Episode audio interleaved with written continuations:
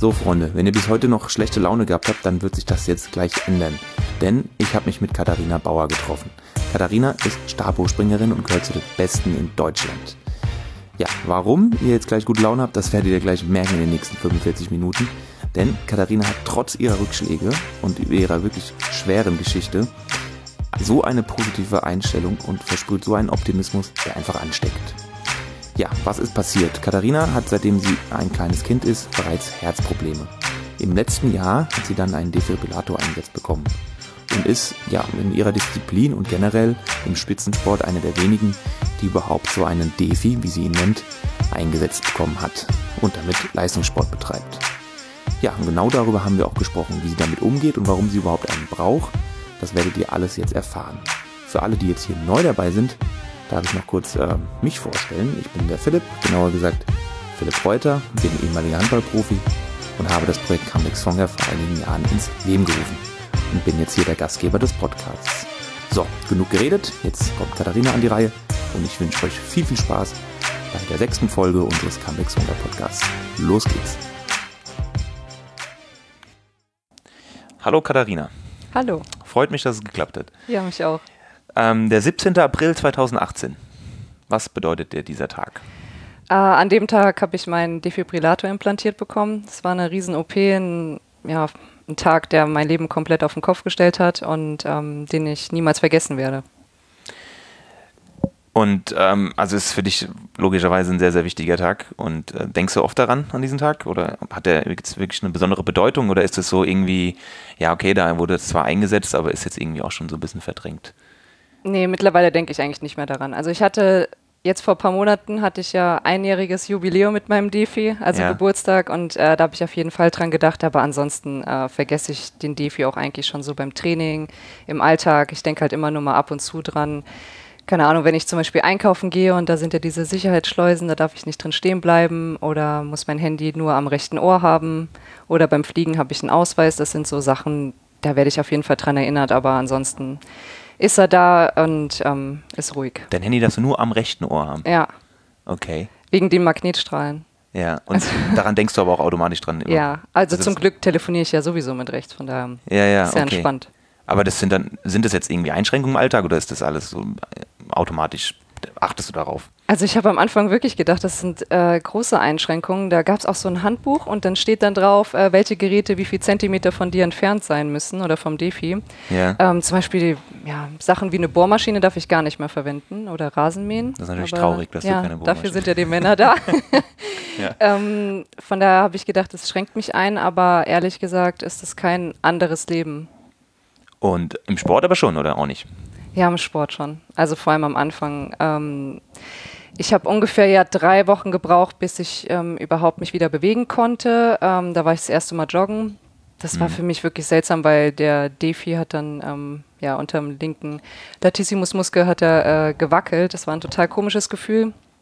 Und ähm, aber ich kam trotzdem sehr schnell wieder rein in die Bewegung, äh, konnte schnell Yoga machen und konnte meinen Arm auch gut hochheben. Ich hatte am Anfang tierische Schmerzen gehabt in der Brust, aber ähm, das hat sich wirklich gut entwickelt. Ne? Und ich wusste ja von Anfang an gar nicht, ob ich damit meinen Leistungssport überhaupt weiter betreiben kann. Ähm, die Ärzte dachten ja auch, das ist jetzt halt so das Ende. Ja. Und damit kann man keinen Sport mehr treiben. Ja. Und vor allem im Stabhochsprung brauche ich ja auch die Arme ganz weit nach oben gestreckt. Und ähm, ich bin eigentlich happy, dass ich äh, da so das Gegenteil irgendwie beweisen konnte. Ähm, dass man damit trotzdem Sport machen kann und sogar Stabhochsprung oder auch dann irgendwann äh, turnerische Sachen, ne? wie jetzt am Reck äh, eine Riesenfelge, also im Handstand einmal rum. Dass sowas geht, hätte ich jetzt auch nicht gedacht. Also am Anfang war es schon eine Einschränkung auf jeden Fall, aber ja, es ist so ein Gewöhnungsprozess. Also ich war ja eh so ein bisschen Versuchskaninchen. Kannst du vielleicht mal auch kurz ähm, unseren Zuhörern erklären, warum du eigentlich einen Defibrillator brauchst? Ja, klar.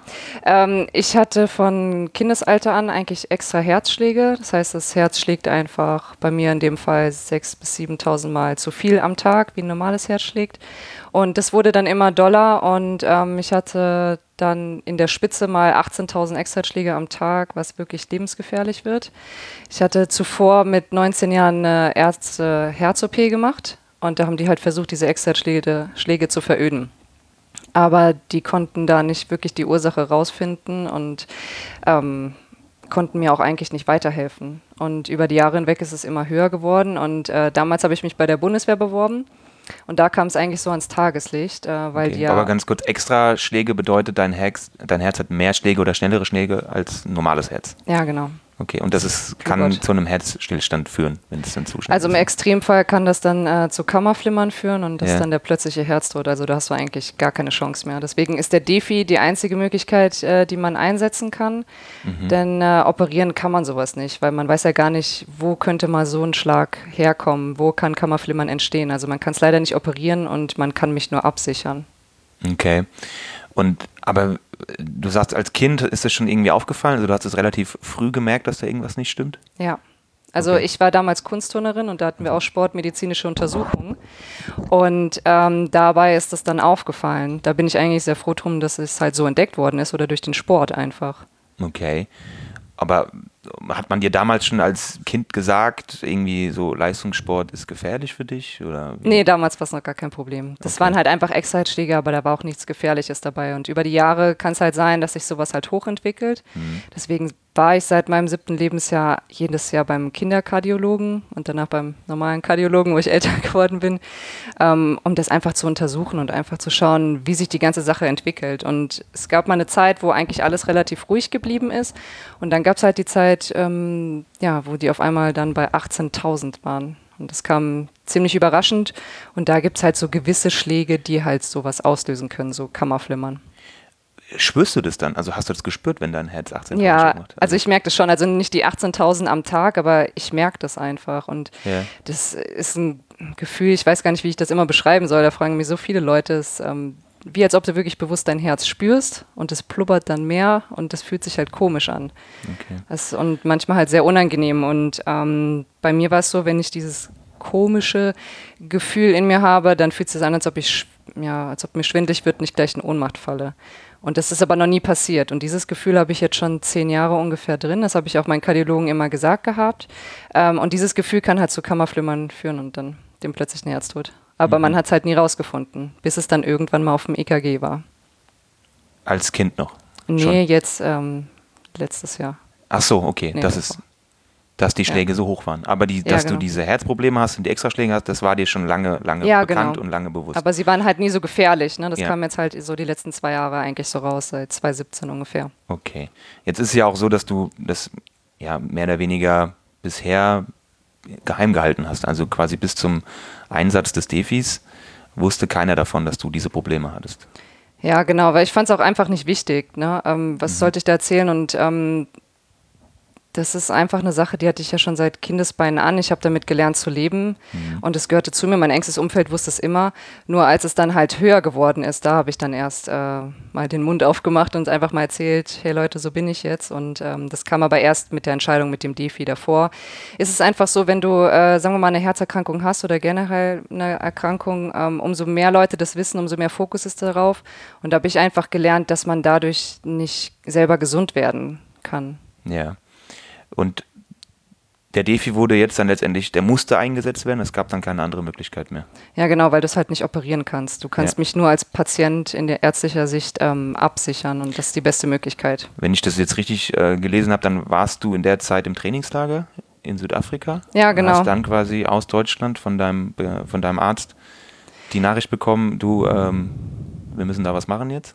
Ja, also ich war in Südafrika, das war nach meiner erfolgreichen Hallensaison, wo ich deutsche Meisterin geworden bin, ähm, war ich danach im Trainingslager und äh, wir hatten nochmal ein EKG davor gemacht und da waren die Extraschläge doch auf 15.000 wieder hochgeschnellt, obwohl wir ja 2017 eine OP gemacht haben, um sie zu reduzieren. Da waren sie auf 3.000 runter.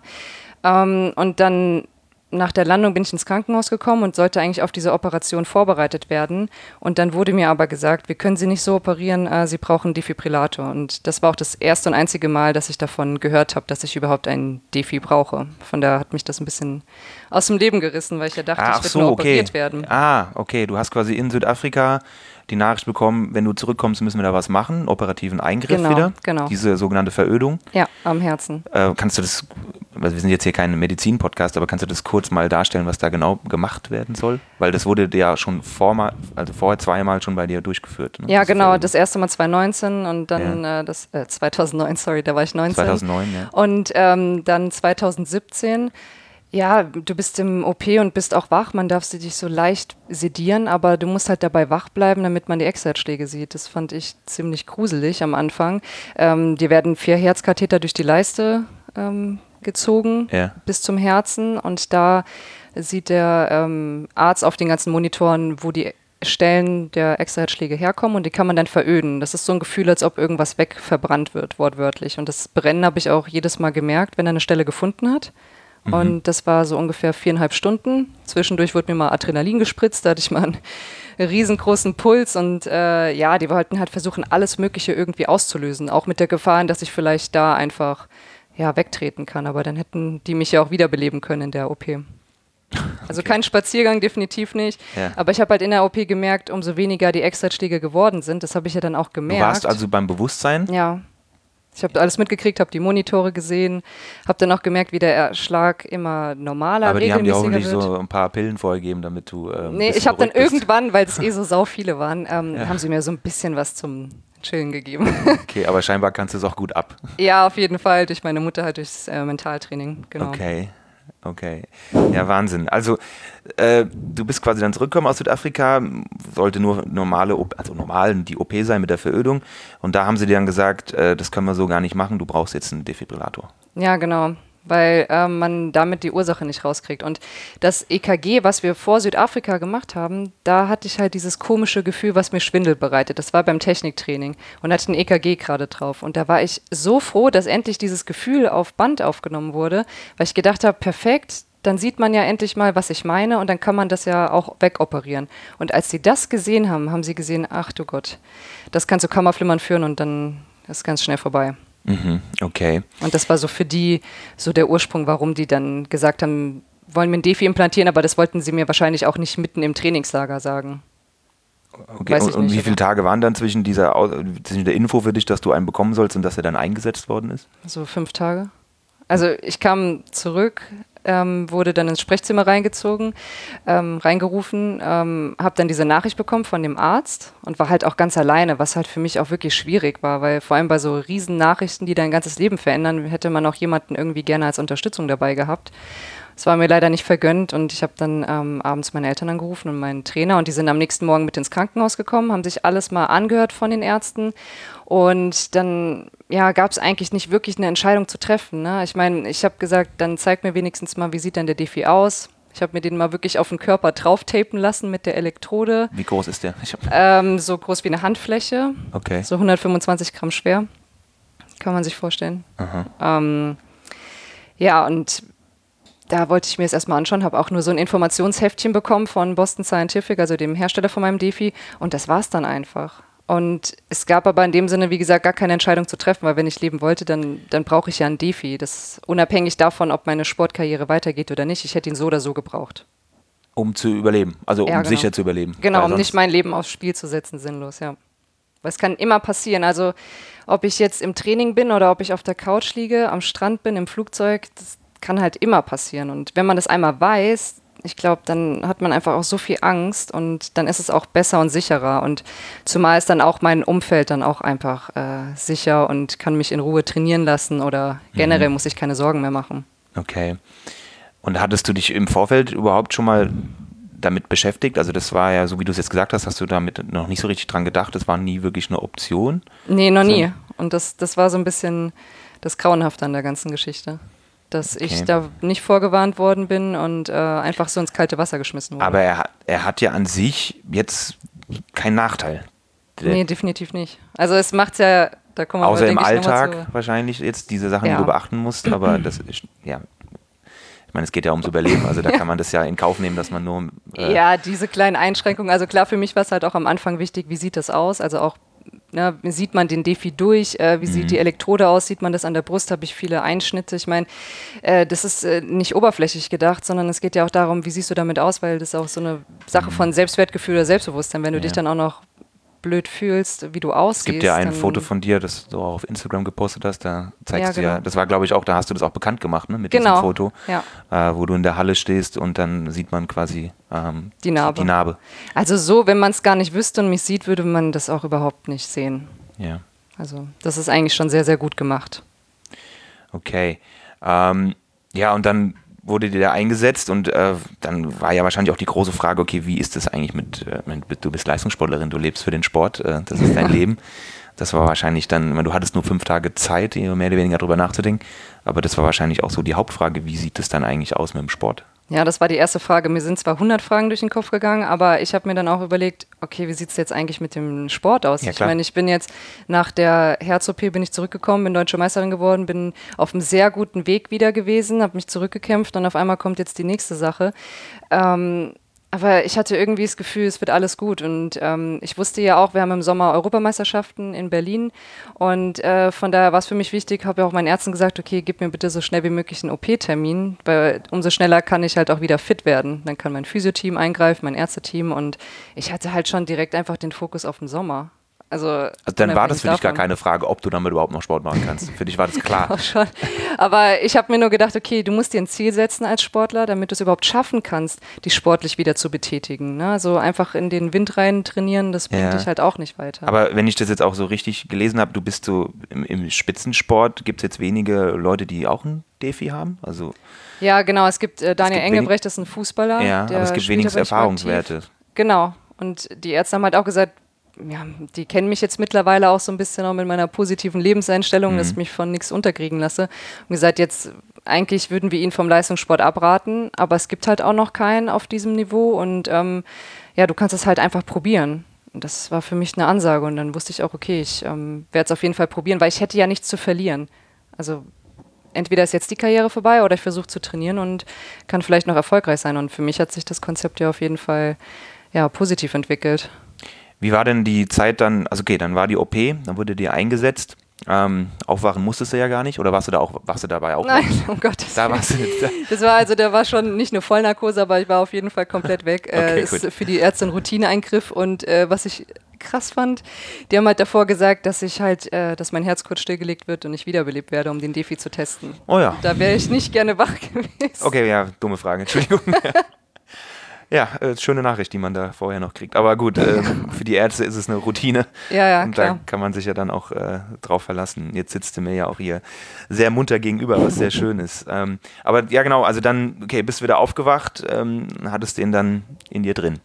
Ja. Was war das für ein Gefühl? Als mein neuen Freund. ja. nee, ich habe mich davor ja auch schon äh, sehr viel mit, damit beschäftigt. Also die vier, fünf Tage vor der OP, die waren erstmal grauenhaft, weil da habe ich mich auch total ausgelaugt, schlapp gefühlt. Und ich habe dann aber viel mit meiner Mama zusammengearbeitet, die ja Mentalcoach ist. Okay. Wir haben mich sehr gut auf diese OP vorbereitet, dass ich auch keine Zweifel habe und äh, dass ich halt ja, meinen neuen Wegbegleiter halt einfach schön begrüßen kann. Und als ich aufgewacht bin, habe ich direkt gesagt, ja, willkommen äh, muss man immer ganz viel Dankbarkeit und Liebe für dieses Gerät empfinden, ähm, damit der Körper es auch gut annimmt. Und äh, dieses Konzept funktioniert für mich immer gut und ähm, bin dann drei Tage danach schon aus dem Krankenhaus entlassen worden, super Verheilung gehabt und ähm, keine Einblutung, gar nichts. Und habe sie dann äh, Anahata genannt, ähm, um mich damit besser so ein bisschen äh, zu identifizieren. Anahata, das ist im Yoga das Herzchakra. Ah ja. Fand ich sehr passend. Und ich so heißt ja viel Yoga. Jetzt. Ja, genau. Okay. Und äh, ja, so funktioniert es halt besser, dass der Körper den äh, gut adaptieren kann und dass die Selbstheilung ja gut verläuft. Okay. Und ja, wann hast du denn wieder Sport gemacht? Ähm, drei Wochen nach, nach der Implantation. Also ich musste natürlich Pause machen. Erstmal das war so genehmigt, abheilen. oder? Ja, also ich Klingt sehr kurz, also die Pause. Ich muss das ein bisschen vorwegnehmen. Ähm, also ich sollte ja eigentlich normal am Herzen operiert werden. Und dann kam mir die Nachricht mit dem Defi. Der Defi hat ja aber nicht mein Herz gesund gemacht. Also diese OP stand ja eigentlich immer noch aus, die Extra-Herzschläge zu veröden. Nur als erstes musst du den Defi einsetzen, damit der Patient abgesichert ist und danach kannst du eine Herz-OP durchführen. Die war nicht weg, die Herz-OP. Dann erklär an der Stelle bitte kurz, was der Defi genau macht, damit wir das alle verstehen. Ja, ähm, der Defi ist halt dafür da, mir das Leben zu retten. Also das kann man sich wie im Fernsehen vorstellen, ne? Defibrillator, um die Person wiederzubeleben. Ähm, was bei mir der Vorteil ist, dass der, äh, dass diese, also es, der liegt auf der linken Seite unter dem Latissimusmuskel. Eine Elektrode führt wie so eine U-Form ähm, bis zum Brustbein hoch. Die Elektrode ist nicht mit dem Herzen verbunden. Bei mir als Sportlerin ist natürlich der Vorteil, dass beim Sport nicht die Elektrode im Herzen verrutschen kann und somit das Herz auch verletzen kann. Ähm, der Defi, der macht an sich überhaupt nichts. Der würde einfach nur erkennen, wenn Kammerflimmern auftritt und dann so einen elektrischen Impuls absenden und mich dann wiederbeleben oder halt das Herz wieder in einen normalen Takt bringen. Okay. Das ist zum Beispiel anders wie bei einem Schrittmacher. Der Schrittmacher unterstützt das Herz, der ist auch mit der Elektrode im Herzen verbunden und versucht halt normalen Herzschlag zu machen.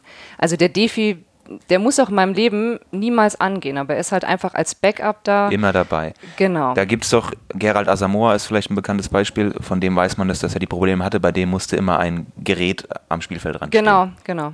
Okay, und das Gerät trägst du quasi in dir. Ja, also vom Prinzip ist ja eigentlich ganz geil. Weil ja. ich habe ja meinen Lebensretter immer mit drin. Und sagen wir mal ehrlich, selbst wenn ich irgendwo umfalle und auch eine Person bei mir ist, bis dann ein Krankenwagen da ist, der kommt dann auch nicht schnell genug. Und somit habe ich ja immer so einen Rettungssanitäter drin. Ist es jetzt für dich dann auch so, ja, du hattest irgendwo mal erwähnt ähm, im Interview eine 180-Grad-Drehung, also ist so auch irgendwie, mh, mm, ja, neuer, nicht neuer Lebensabschnitt, aber hat sich dadurch jetzt durch den Einsatz des Defis irgendwas im Kopf auch für dich verändert? Weil du jetzt so eine Art Sicherheit hast auch? Also ich hatte mich natürlich davor auch immer mit äh, generell mit Heilung und mentalen Prozessen beschäftigt, weil ich ja einfach schon über Jahre hinweg äh, eine Herzerkrankung habe. Ja. Ähm, aber durch den Defi hat sich natürlich einiges geändert, weil das war wirklich ja eine sehr, sehr große Sache. Ähm, auch so mit dem Thema Tod konfrontiert zu sein, das ist schon, schon was anderes. Und wenn man sich dann überlegt, wie, wie das Leben dann jetzt weitergeht, so spielt, ähm, ja, das keine Ahnung, wie ich das beschreiben soll. Das, ich habe mich da einfach nochmal komplett in eine andere Sphäre weiterentwickelt. Thema Tod konfrontiert meinst du, weil du halt wusstest, dass du diese Herzkrankheit hast und es jederzeit passieren kann? Genau, ja. Und das dass ich sowas in mir trage, so ein, so ein erhöhtes Risiko mhm. für einen plötzlichen Herz oder so. Aber ob du jetzt Sport machst oder nicht, hat darauf keinen Einfluss gehabt. Nee. Also der, also der, Sport hat das nicht irgendwie noch das Risiko erhöht. Ich habe gesagt, ähm, okay, dann höre ich mit meiner Karriere auf und brauche ich dann trotzdem Defibrillator? Und dann haben sie gesagt, du brauchst auf jeden Fall einen. Okay. Und daraufhin habe ich gesagt, ja gut, dann kann ich aber auch äh, weiterleben, wie ich möchte. Weil die Sache ist ja die, lasse ich mich jetzt von dieser Situation einschränken, lebe ich jetzt weiter in Ängsten und äh, erlaube mir nichts mehr, weil dann denke ich ja auch, dass ich krank bin. Und äh, das will ich nie und das habe ich auch nie. Und ähm, ja, dahingehend hat das alles für mich halt äh, gut funktioniert. Und deswegen auch die Frage davor mit ähm, der OP, die ja noch offen war. Ich habe drei Wochen danach mit dem Sport wieder angefangen, ähm, weil wir davor ein EKG gemacht haben und dann sollte die OP ja nochmal stattfinden. Und ich hatte ja 15.000 extra Herzschläge mhm. und an dem Tag X, zweieinhalb Wochen später, hatte ich nur noch 2.800. Und da hat der Arzt mich angeschaut und gesagt, was haben Sie denn gemacht? Sie also die OP gar hat gar nicht mehr stattgefunden? Nee, sie haben ja gar keine gefährlichen Schläge mehr in sich. Sie sind ja gesund. Man kann sie gar nicht mehr operieren. Und der Arzt ist wirklich aus allen Wolken gefallen, aber der kennt mich halt. Ich habe zu ihm gesagt, ich habe mich äh, sehr intensiv äh, mit allen Dingen auseinandergesetzt, äh, Selbstheilung aktiviert und ähm, ja, bis jetzt, toi, toi, toi, sind die Extra-Herzschläge auch nur so bei 3000 und äh, sind gerade nicht gefährlich. Also es ist eigentlich ganz lustig. Ich habe jetzt ein Defi drin.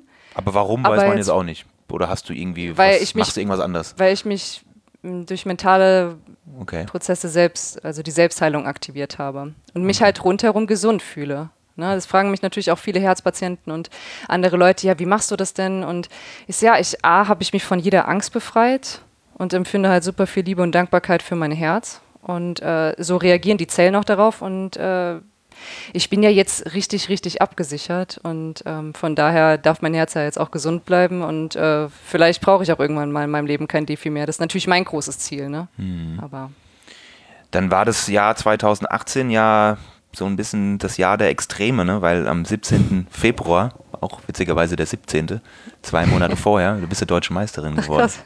Ne? Das war zwei Monate vorher. Steht hier in ja. meinen Unterlagen. Das habe ich nicht mehr im Kopf, das Datum, ja. aber. Ja. Also zweimal der 17. Hm. Äh, im Jahr 2018. Also die, zwei, die, Jahr, das, die Zahl 17 müsste für dich eigentlich eine große Bedeutung haben. Hm. Ähm, und da muss man ja auch dazu erzählen, weil Thema ist ja auch Comeback Stronger. Also die eine Sache ist natürlich das mit deinem Herzen und mit dem Defibrillator, wo du eindrucksvoll beweist, was Comeback Stronger bedeutet. Du hattest aber deswegen ist der 17. Februar 2018, als du deutsche Meisterin geworden bist, vielleicht auch so besonders, weil du hattest im Jahr 2016 eine sehr, sehr schwere Verletzung an der Hand auch noch. Ja, genau. Die dich ja auch noch mal weit zurückgeworfen hat. Ja, von Olympischen Spielen war das direkt und das war, Ja, das war wirklich hart. Ne? Als Sportler, du kämpfst ja auch wirklich vier Jahre, legst dir auch so deinen Trainingsplan aus und das ist so der große Traum. Und in Rio de Janeiro und es war wunderbar und äh, ich war auf einem sehr, sehr guten Weg und habe ja. mich beim Wettkampf in Frankreich da wirklich schwer verletzt. 2015 äh, hattest du eine Bestleistung mit 4,65 Meter. Ja, genau. Und also seit deswegen, 2015, du warst auf einem guten Weg. Ja. Und dann das Jahr drauf wäre Rio gewesen. Genau. Wäre, das haben wir jetzt schon kurz vorweggenommen. Ähm, vielleicht magst du noch mal kurz ausführen. Sorry, du hast gerade schon damit ja. angefangen, was nee, da passiert ist. ist ja, ich war in Frankreich auf dem Wettkampf und ähm, ich bin dann bei meinem allerersten Sprung ähm, aus dem Einschießkasten rausgerutscht. Also ich, ich springe ja schon ziemlich lange und ähm, das war dann auch im Nachhinein haben wir dann festgestellt, dass ein Kastenfehler war. Das heißt, ich habe eingestochen ja. in diesen Einschießkasten ja. und der Stab ist von alleine rausgerutscht und ich bin dann von 4,20 Meter Höhe runter auf den Rasen gefallen. also während du in der Luft warst? Und ich bin abgesprungen, stech dann ein. Ja. Und wollte weitermachen, aufrollen. Und in dem Moment ist der Stab einfach aus diesem Kasten rausgerutscht. Das heißt, unter dir war noch gar keine Matte?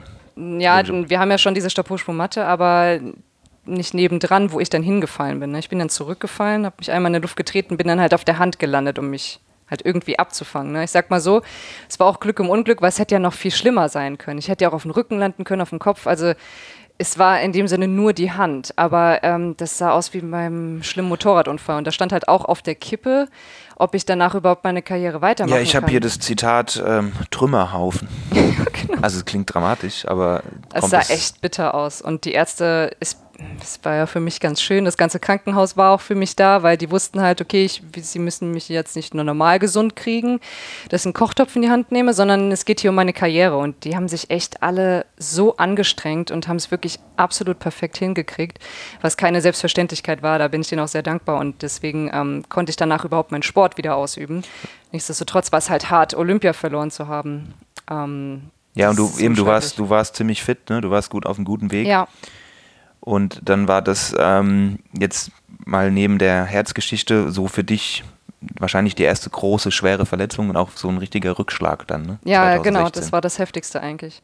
Und da war ich auch froh, als ich im Krankenhaus war und dann von der Sporthilfe und von euch dann Comeback Stronger Shirt und Brief bekommen zu haben und das fand ich echt super cool. Das hat ja, mich total aufgebaut. Ja, genau, da, genau, da haben wir auch dann im Nachhinein 2017 haben wir dann äh, aufgrund deiner Handverletzung, da wusste ja. ich noch gar nichts von deinem, von den Herzproblemen, ähm, haben wir ja zusammengefunden im, im Zuge unseres Projekts Comeback Stronger. Da gab es dann ein schönes Fotoshooting. Ja, B2B. genau. Ähm, kanntest du bis dahin schon äh, den Mondbeinknochen? Nee, den kannte ich auch noch nicht.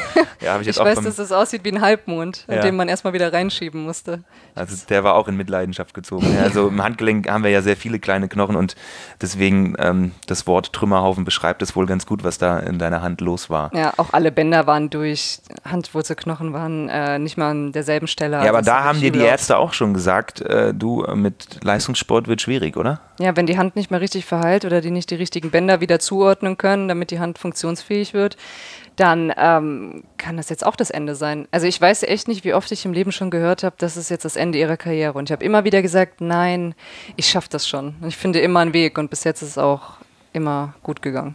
Hm. Wie lange hast du damals dann Pause gehabt? 2016? Mit der, um, mit der, ähm, Hand, wie lange hast du da zu tun? Also ich weiß ganz genau, dass ich ein halbes Jahr gebraucht habe, um wieder meinen ersten Sprung gemacht zu haben. Das, da war ich auch damals im Dezember im Trainingslager in Südafrika und äh, da konnte ich meine ersten Sprünge wieder machen. Aber generell die Hand, bis ich auch so richtig viel auch so mit Krafttraining und so machen konnte, hat jetzt schon zwei Jahre gedauert. Also höhere Gewichte, dass es nicht wehtut oder Touren und selbst wenn ich vorangekommen bin, dann kam mir dann die Herz-OP. Also es ist ja egal wie, alles, jedes halbe Jahr kam immer irgendwie wo was.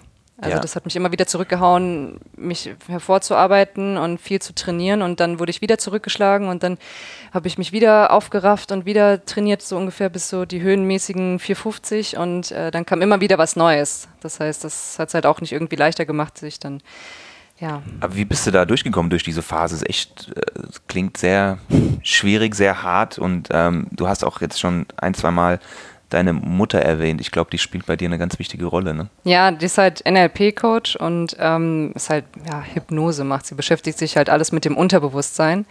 Und nicht wie beim Psychologen, wo, wo du einfach nur deine Probleme besprichst, sondern Unterbewusstsein kannst du halt auch Traum und Ängste halt rauslösen.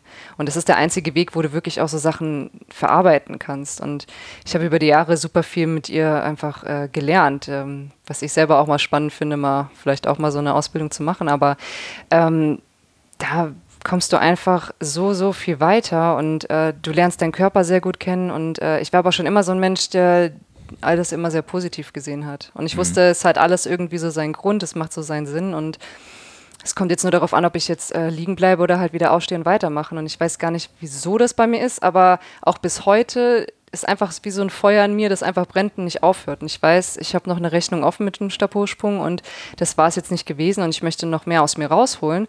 Und das ist einfach so ein innerer Antrieb. Und ich habe auch gelernt, dass man jede Situation auch einfach immer akzeptieren muss. Du kannst es ja in dem Moment nicht ändern. Also auch nach der Hand-OP. Ich habe vielleicht mal zwei Tage hier gelegen und die Wand angestarrt und geweint. Und danach habe ich den Schalter umgelegt und gesagt, aber nein, die Tage gibt es auch. Aber, ja, aber waren nur zwei Tage bei dir? Ja, und dann habe ich gesagt, okay, es bringt nichts es bringt dir ja nichts. Das ist ja. auch irgendwann vergeudete Lebenszeit. Also ob ich jetzt nur hier sitze und ja, da habe ich halt meinen Arm runtergekühlt und habe halt versucht, äh, mir Projekte zu suchen oder irgendwas zu machen, was mich halt weiterbringt, was mich glücklich macht. Und so kommt man auch schneller wieder zurück oder in diese, dass der Körper wieder gesund wird. Und wenn du dann wieder anfängst zu trainieren, muss man sich über jede Kleinigkeit freuen, wie als ob man Geburtstag hat. Mhm. Und diese Momente muss man sich immer wieder zusammensammeln und dann irgendwann bist du wieder da, wo du mal warst. Aber auch nicht sauer auf sich sein, wenn mal was nicht funktioniert oder, oh Gott, da war ich schon mal und äh, ich bin ja so schwach und die Gewichte kann ich nicht stemmen, ich bin nicht so schnell. Also auch diese Selbstgespräche mit sich, ne, das äh, habe ich auch gelernt zu kontrollieren und einfach alles zu akzeptieren. Und wenn ich mal einen Tag traurig bin, dann bin ich halt einen Tag traurig. Aber es war in Ordnung. Ich habe mich, ja, Okay, also gerade diese mentale Ebene ist sehr wichtig für dich und da bist du anscheinend auch sehr, sehr stark. ich habe auch irgendwo gelesen, dass du dir quasi ähm, im, als dein, dein Arm noch eingegipst war, hast du dir quasi vorgestellt, äh, gewi gewisse Bewegungen wie du, ja. mit, die du mit deinem Handgelenk schon ausführst, obwohl es gar nichts machen kannst. Also ja, genau. Ich, ich kenne das, ich habe das selber auch, ich hatte auch schon ein paar Mal einen Gips, also auch ich, ich habe das äh, gemacht, ähm, dass man quasi da so eine, äh, ich glaube, du hast es Art eine Heilungsreise genannt durch deinen Körper, ja, genau. dass du sowas äh, auf mentaler Ebene machst. Also das finde ich sehr interessant. Vielleicht kannst du das ja. kurz mal noch schildern, wie du das genau machst. Ähm, das Interessante ist ja, viele denken, ja, das ist so ein bisschen Hokuspokus, aber man muss halt mal ausprobieren, es funktioniert auf jeden Fall, denn dein Körper reagiert. Ähm, mhm. Als ich im Gips war oder du auch, ähm, in dem Moment, du fühlst ja deinen Arm nicht. Ja? Aber ich habe mir dann vorgestellt, ja, mental einfach, wie ich wieder rumlaufe, wie ich meine Hand bewege, wie ich einen Handstand mache, wie ich einen Stab greife.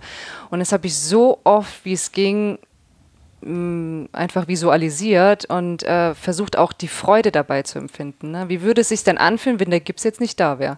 Und wie freudig ich da wäre? Und diese Momente musst du halt auch wieder sammeln und immer größer werden lassen, das Bild. Und äh, so reagiert die Hand wirklich drauf und die Heilung geht wirklich verdammt schnell. Wie geht's in deiner Hand jetzt? Hast du da noch Probleme? Nee, gar nicht mehr. Alles gut? Ja, ist alles super. Ja. Okay. Und ja, jetzt, ich meine, wir haben jetzt, sind jetzt ein bisschen zeitlich hin und her gesprungen. Ich meine, dann letztendlich du bist ja eindeutig stärker zurückgekommen mit dem deutschen Meistertitel dann in der Halle, ähm, Anfang ja. 2018. Ähm, was hast du denn dafür getan, um wirklich jetzt stärker zurückzukommen? Das Mentale ist das eine, aber Training, also körperliches Training gehört ja auch dazu. Hast du da dann nach deiner Verletzung irgendwelche Dinge anders gemacht? Vor allem, was ich auch weiß, dein Trainer spielt auch eine sehr wichtige Rolle. Ja, natürlich. Genau, äh, den hattest du ja auch schon erwähnt ähm, der hat für dich dann auch irgendwie spezielles Training entwickelt, weil du ja mit deiner Hand äh, die erste Zeit gar nichts, äh, nicht alles machen konntest. Ne? Also ja, hat richtig. Auch, der hat sich ziemlich viel einfallen lassen, glaube ich. Also Leszek ist wirklich die kreativste Person, die ich wirklich kenne. Also der ist fantastisch, der macht auch immer alles möglich. Ähm, wir mussten natürlich darauf äh, achten, klar mit der Hand, am Anfang konnte ich ja eh noch nicht so viele Sachen machen mit dem Greifen und er hat sich da alternatives Programm ausgedacht. Äh, dazu kam halt damals, mit der Handverletzung habe ich auch sechs Kilo abgenommen die ich bis heute auch halte. Das heißt, ich, wir haben mal die Chance gehabt, meinen Körper komplett umzutransformieren und haben halt sehr viel mit, mit Stabilisation und ähm, Aber du hast dann Muskelmasse gemacht. abgenommen. Ja. Ja. Ja. Okay. Genau. Aber jetzt ist es ja auch so, dass ich nicht wieder die dicken Muskeln habe, aber es ist ja auch nur wegen meinen ganzen Verletzungen und so weiter, weil ich es einfach nicht machen konnte. Aber es geht ja gar nicht darum, dass man irgendwie so super breit und äh, super muskulös aussieht, sondern einfach was dahinter ist oder in den Muskeln steckt. Und dafür gibt es halt sehr, sehr viele spezielle Übungen und äh, da haben wir wirklich einen ganz anderen coolen Weg gefunden, der halt auch super viel Spaß einfach macht. Ne? Das ist ja auch so wichtig, dass es nicht langweilig wird und dass man nicht eine Routine erstarrt. Und äh, ja, Leszek ist ja wirklich mein Wegbegleiter Nummer eins. Also den sehe ich ja am meisten von allen meinen Leuten noch häufiger wie meine Eltern. Der ist ja jeden Tag sehe ich ihn auf jedem Wettkampf, jedes Trainingslager. Wenn ich ihn zwei Wochen mal nicht sehe, vermisse ich ihn auch. Soll ich ganz ja. ehrlich. Okay. Ähm, aber der hat mit mir wirklich alles durchgestanden. Jetzt schon über dreieinhalb Jahre und ich bin jetzt knapp sechs bei ihm. Mhm. Haben wir fast die Hälfte davon nur verletzt durchgemacht. Aber wir haben halt wir sind beide auf demselben Level. Also wir sagen, wir machen immer das Beste aus Situationen und wir denken sehr positiv und wir lesen auch die gleichen Bücher, auch die mentalen Bücher oder was so ein okay. bisschen in diese spirituelle Richtung reingeht.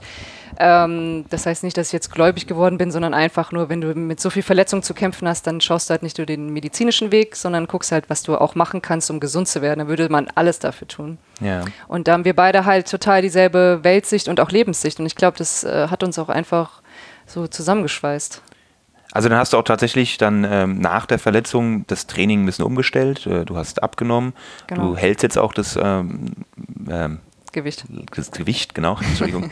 ähm, und ja, kann man ja letztendlich sagen, so blöd es klingt, aber die Verletzung hat dich ja irgendwie dann auf eine andere Art und Weise wieder ein bisschen vorangebracht. Ja, du lernst ja auch daraus. Ja. Ne? Du, du lernst ja auch deinen Körper besser kennen. Du schaust, was kannst du vielleicht noch für andere Übungen machen, auf die du gar keinen Wert gelegt hättest, wenn du nicht verletzt bist. Also ich glaube, eine Verletzung wie Zerstörung ist halt auch immer irgendwo so ein, was Kraftvolles für einen Neuanfang. Und äh, ja, so bewerte ich halt immer die ganzen Sachen. Und mittlerweile ist es echt so, ich habe einfach Spaß an meinem Sport. Ich möchte einfach nur springen und gesund sein. Ähm, für mich ist aber so viel Druck und Last abgefallen. Und das ist auch, glaube ich, der Punkt, auch weil du gefragt hast mit dem deutschen Meistertitel, äh, warum ich mich da so gefreut habe. Einfach ja, ist für mich, ich habe da einfach schon jetzt so viel durchgemacht und ähm, wenn ich da stehe und springe und Spaß habe, dann, dann ist für mich toll. Und wenn dann so ein Erfolg noch rauskommt, dann ist hm. es noch schöner.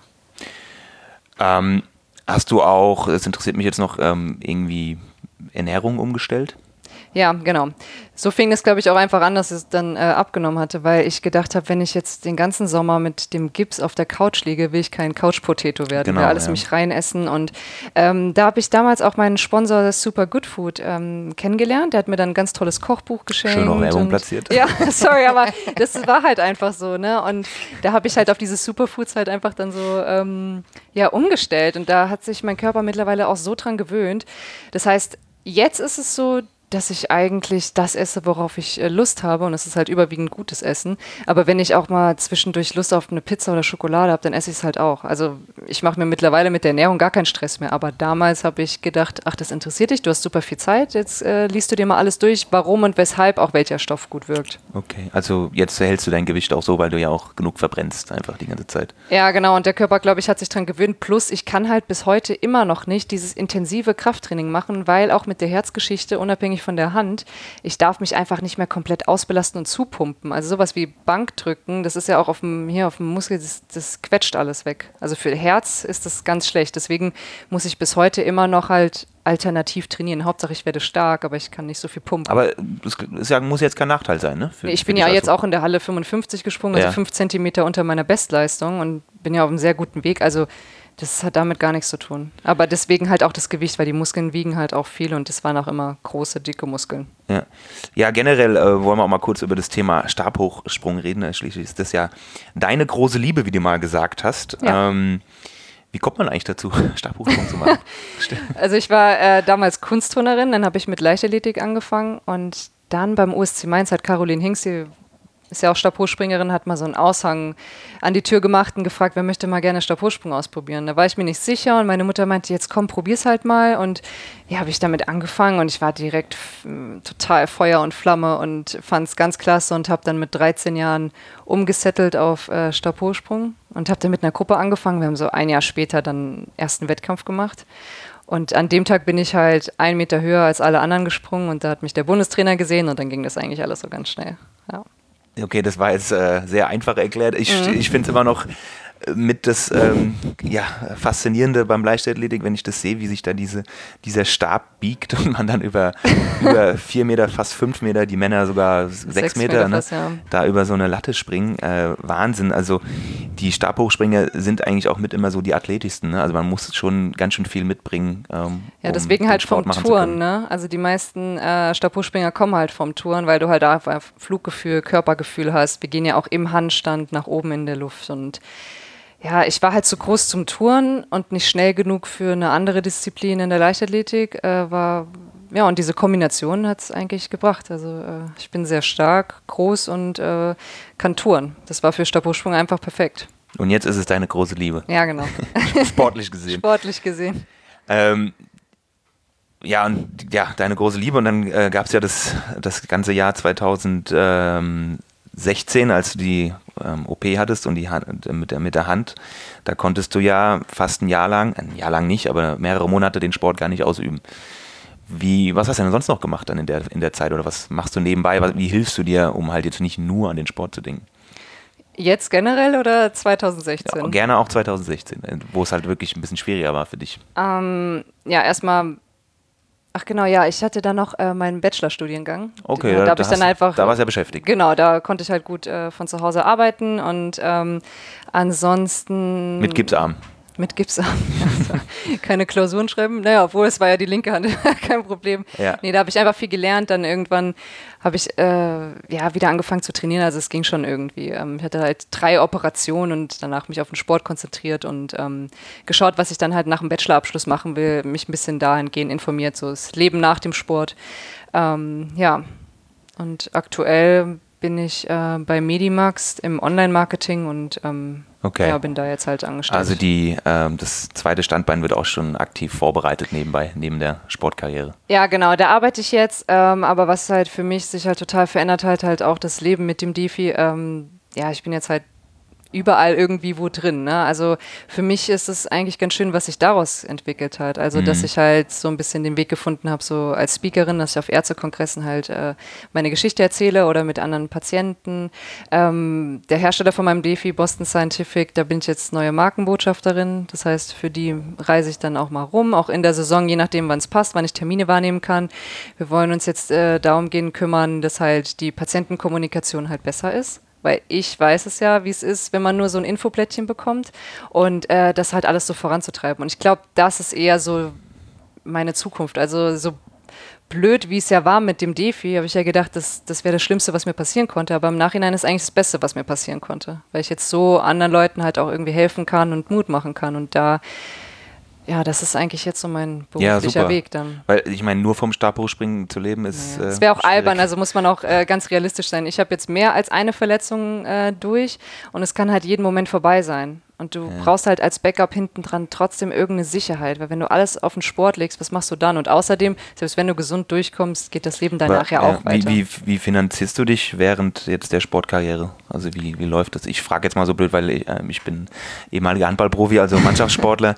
ähm, bei uns lief das ja mal ein bisschen anders und bei, bei Einzelsportlern äh, ist das ja mal ein bisschen unterschiedlich, ja, wie man also, über die Runden kommt. Also ich bin bei meinem Verein angestellt und dann arbeite ich ja wie gesagt noch bei Medimax, dann mhm. ähm, äh, Sporthilfe, ne, okay. die Unterstützung, ähm, Sportstiftung NRW. Also da gibt es immer viele Möglichkeiten und halt, wenn ich mal nicht verletzt bin und Wettkämpfe mache, verdiene ich natürlich auf den Wettkämpfen auch was. Genau. Und da habe ich ja meinen Manager. Genau, ja. ja. Okay, gut. Was sind jetzt so die Ziele für die nächsten Monate und auch gerne Jahre, wenn du jetzt vorausschaust? Wir haben ja jetzt 2019. Mhm. Ähm, da steht ja noch so ein kleines Event äh, in Doha an. ja, genau. Also äh, es sind Weltmeisterschaften in Doha und äh, ich war noch nie bei einer WM dabei. Schon ganz oft drin draußen Europameisterschaften, aber noch nie eine Weltmeisterschaft. Das wäre für mich das Riesenziel. Ähm, und nächstes Jahr natürlich ganz klar Tokio Olympia. Und ähm, alles andere, was dann kommt, ist halt Zugabe. Aber wie siehst du deine Chancen jetzt? Also wie, wie geht es dir gerade? Wie fit bist du? Was, äh ich bin die, Sommersaison, die Sommersaison steht jetzt gleich an, ne? also geht ja. jetzt bald los. Also ich hatte eine sehr hervorragende Hallensaison für mich und ähm, hab nach dem Defi und ähm, war ja bei den Europameisterschaften, was für mich ganz, ganz toll war, eine große Sache. In Glasgow. Genau. Und ähm, ja, wir waren im Trainingslager jetzt schon zweimal, einmal Südafrika, einmal in Belek in der Türkei. Da war ich jetzt auch vor Da bin ich ja immer ein bisschen neidisch, wo ihr Ja, so es ist echt wirklich seid. mega schön. Tolles Wetter, ne? Ähm, also Aber da wird auch viel gearbeitet, logischerweise. ne? Ja, wir haben also wirklich jetzt auch in Belek in der Türkei, weil wir wussten, es geht auf die Saison hin. Ich meine, man muss ja ins, ins Warme, weil man muss ja quasi unter den Bedingungen trainieren, äh, Ja. wo dann auch später dann der Wettkampf sein wird. Und die WM im Freien ist ja immer im Sommer. Ne? Und, Ja, nur dieses Jahr ist halt äh, deutlich später. Also, weil in Doha ist es ja so heiß und dann sind die Weltmeisterschaften Ende September, Anfang Oktober und normalerweise ist der Höhepunkt ja August. Das heißt, wir müssen alle so anderthalb bis zwei Monate strecken die Saison. Und deswegen steige ich jetzt auch später ein, ähm, damit der Sommer auch nicht zu lang ist, weil streck mal zwei Monate, das ist man ja, Ja. einfach überhaupt nicht gewöhnt. Aber so geht es ja jedem Leichtathleten auf der Welt. Genau. Okay. Was musst du tun, damit du dich qualifizierst für Doha? Also erstmal höhenmäßig muss ich 4,56 Meter springen oder will Okay. ich. Und äh, ja, ansonsten jetzt einfach wirklich so banal es klingt, aber einfach nur gesund sein. Hm. Einfach nur fit bleiben, die Technik. Mittlerweile bin ich so routiniert, ich weiß schon, was ich zu tun habe. Ich muss halt einfach gut durchtrainieren können und ähm, ja, ansonsten Spaß habe ich immer im Gepäck mit. also, Okay. Genau, also dann schauen wir mal, wie äh, Doha läuft. Oder ich, also ich drücke dir natürlich die Daumen, die ganze Gemeinde drückt dir da die Daumen. Und dann, klar, Olympia 2020 in Tokio, das wäre natürlich phänomenal. Und dann die Kirsche auf der Sahne. die Kirsche auf der Sahnetorte. ähm, ja, also man hört es schon raus, du bist äh, ein sehr, sehr positiver Mensch. Äh, bei dem, was dir so passiert ist, muss man das ja auch sein. Und äh, ich denke, du bist sehr, sehr gestärkt durch all das, was dir passiert ist. Und ähm, mit dem Defi kann dir ja eigentlich auch gar nichts mehr passieren Ja. jetzt. Ne? Also ich sag mal so, man ist jetzt noch freier wie davor. Ja. Jetzt braucht man sich ja keinen Kopf mehr zu machen. Und Jetzt der musst stört ja du nicht. nur aufpassen, dass du den Einstichkasten immer richtig Ja, oh Gott. Ne? Weil so ein Handbruch wäre jetzt wieder blöd. Nochmal, ne? Nee, ich glaube, ja. ich, glaub, ich habe genug durch und ich hoffe, dass das Ist, ist schon mal der Stab ist. gebrochen bei dir? Äh, toi, toi, toi, noch nie. Oh, das muss ja. Uah. Ja, das will ich Aber passiert ab und zu, ne? Ja, ja. Warum passiert denn das? Zu Ähm, A, sind die Stäbe vielleicht manche wirklich alt oder wenn wir fliegen, dann werden die manchmal rumgeschubst. Dann kann es schon sein, dass die so einen leichten Cut schon mal reinkriegen, was man vielleicht gar nicht bewusst merkt. Äh, Das Material, Materialfehler, also ist keine Ahnung. Eine blöde so. Frage vielleicht noch. Hat man seinen eigenen Stab oder gibt es dann immer Leihstäbe, wenn man irgendwo ist im Wettkampf? Nee, also ich habe zum Beispiel meine, meine eigene Hülle, also meine eigenen kompletten Wettkampfstäbe, so ein ganzes Set. Die, Die nimmt man auf. Reisen dann auch mit? Es sind so acht Stäbe ungefähr. Also in Trainingslager, Wettkämpfe, brauche Ja, aber ich ja den kann man, aus, kann man den auseinanderschrauben. Nein, nein, die bleiben in der Länge. Also wenn wir jetzt mit dem Auto fahren, dann habe ich einen Dachgepäckträger, dann legt man die oben drauf und die Hülle ist so 4,60 Meter Und am lang. Flughafen läufst du dann auch mit so einem riesen Also du hast einen Koffer, einen Trolley und noch deine Stäbe oben. Die 20 Kilo wiegen die Da Hülle. gucken die Leute aber auch ganz ja, schön. die Das- gucken wollen- immer. Aber die meisten fragen, sind das Segel? Ja, ja. Nein, steht Poleboat drauf. äh, okay. Ja, Na gut, du bist die Blicke dann äh, schon gewohnt. Aber auf jeden Fall ist es Sperrgepäck wahrscheinlich, ne? äh, definitiv. Handgepäck geht da nicht. Entschuldigung, ich musste hier mal durch. Ähm, okay, zum Abschluss immer noch, ähm, äh, ja, was hast du denn für eine Botschaft an unsere Zuhörer? Ich meine, es hören ja viele zu, äh, die auch immer viel, viel ähm, von meinen Gästen lernen, wie man mit Verletzungen umgeht. Vielleicht kannst du irgendwie in zwei, drei Sätzen so zum Thema Comeback Stronger ähm, vielleicht noch ein nettes Schlusswort sagen. Jetzt äh, will ich jetzt nicht unter Druck setzen. Nee, nee, um Gottes Willen. Ich habe ja, ähm, nee, also, dass man auf jeden Fall jede Situation, egal was einem im Leben passiert, immer positiv bewerten sollte. Denn alles macht irgendwie so seinen Sinn und es kommt immer darauf an, ob man sich selber der Herausforderung stellt oder ob man sich davon unterkriegen lassen will. Und ähm, es ist immer gut, an sich selbst zu glauben und niemals einfach aufzugeben und sich auch einfach zu vertrauen und gewisse Sachen einfach zu akzeptieren. Aber ja, schon jeden Tag irgendwie glücklich sein. Leute, ihr habt es gehört, das nehmen wir jetzt mit äh, zum Abschluss und äh, vielen Dank, Katharina, für das nette Gespräch. Danke dir, war cool. Viel Erfolg für das Wettkampfjahr 2019 und äh, 2020 wollen wir dich äh, in Tokio sehen. Juhu.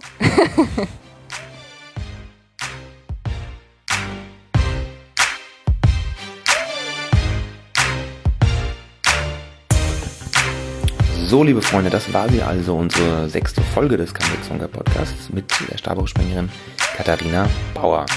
Ja, ich hoffe, das Gespräch hat euch gefallen und ihr könnt ein bisschen was äh, für, für euer eigenes Training und Leben mitnehmen, denn ich finde, Katharina ist ein absolutes positives Beispiel für den Umgang mit äh, ja, Verletzungen bzw. harten Rückschlägen, wie sie es hatte. Ja, bevor wir jetzt hier rausgehen, noch kurz der Hinweis auf die Social Media Kanäle. Unser Gast ist natürlich auch auf Instagram. Da könnt ihr gerne mal vorbeischauen. Äh, Ihr findet sie unter @cutter mit h.bauer. Ja, wir sind auch am Start auf Instagram. Falls ihr uns noch nicht abonniert habt, dann tut das doch bitte. Ihr findet uns unter come.back.stronger und auf Facebook auch einfach unter comebackstronger. Dann sei noch gesagt, wir freuen uns über Bewertungen auf Spotify oder iTunes. Gebt uns am besten einfach mal 5 Sterne, das tut uns gut. Und dann werden wir auch ein bisschen besser gefunden für Leute, die von uns noch gar nichts gehört haben. Ja, das wäre sehr nett. Äh, ich bedanke mich schon mal im Voraus dafür. Wünsche euch jetzt äh, ja, schöne Tage, bleibt sportlich und wir hören uns hier in zwei Wochen wieder. Bis dahin, euer Philipp, auf Wiedersehen.